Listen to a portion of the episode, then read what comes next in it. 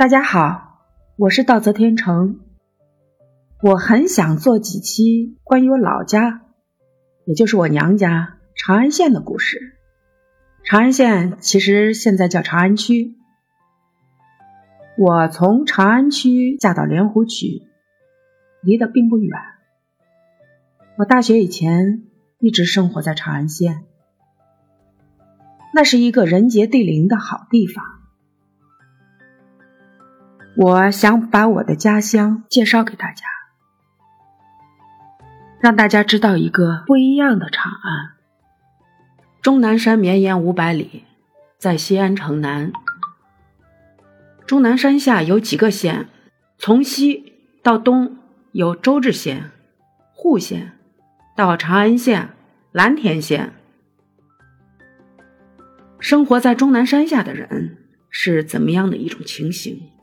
这里，我们说说终南山下长安县的故事。以前西安城里人总爱说，那是长安县的，好像长安县很偏僻。其实西安以前就是长安县。太乙镇坐落在终南山风景之一的翠华山下。绿山巍峨，晴空万里，街道宽阔。民国时候，为了迎接老蒋来西安，专门修了两条公路，一条是从西安东门到华清池，那是蒋介石行宫，也是后来被抓的地方；另一条就是从西安南门直通到太乙宫，为了将来蒋介石等大员到太乙宫翠华山旅游。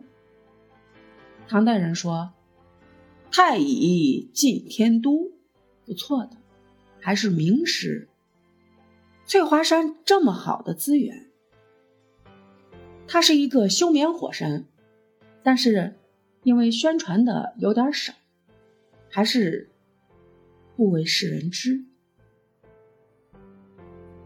终南山上流下来的一条条河流，滋润着长安县。”县城围区附近的罐罐韭黄是一绝，地处樊川的肥沃土地，水土条件好，能种出好菜。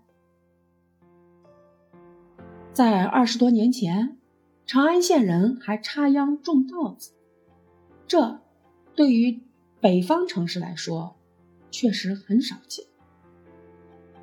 终南山前有温泉。东大是一个很有名的地方，因为这个地方出了一个张灵甫。当年的张灵甫在终南山下长大，告别了终南山，开始了自己跌宕起伏的人生。前面说过，终南山有个石变峪水库，当年修的非常吃力，现在倒是成了进山旅游、留影拍照的一个景点。长安县在终南山南坡，雨水比较多，水库里的水总也很多。终南山里有野生猕猴桃，长安县人也种植猕猴桃。当年也想发展猕猴桃产业，后来发展的情况并不好。长安县的景观也特别多，有南五台，有杜公祠。现在交通方便，可以说就是一脚油的事儿。还有子午峪道里的石阳关口，终南山的甲午台有小华山的美名。这座山在终南山众多群峰中以险著称，风光无限。终南山隐士多，甲午台这里就有好多隐士。在美国人比尔波特的《空谷幽兰》还没有翻译出来之前，我在这里见过隐士。一部《空谷幽兰》，让终南山隐士驰名天下，也让终南山在中国人心中成了文化热点。为什么我们长安县人祖祖辈辈生活在这里，没有写出这样的书，也没有让终南山？真正火起来。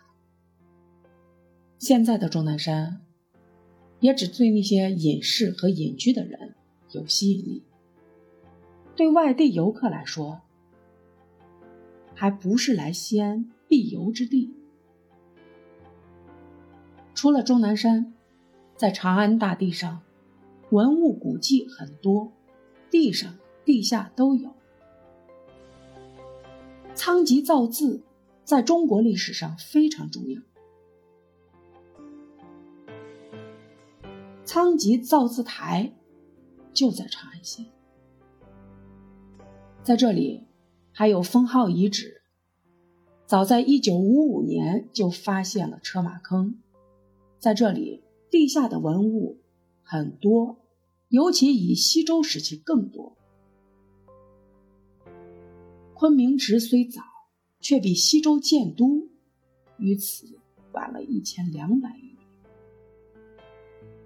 在这里，还有阿房宫遗址、玄奘法师的舍利塔、兴教寺，也在长安县。在这里，还有香积寺，是净土宗的祖庭，距离终南山不远。华严寺是唐代华严宗的祖庭。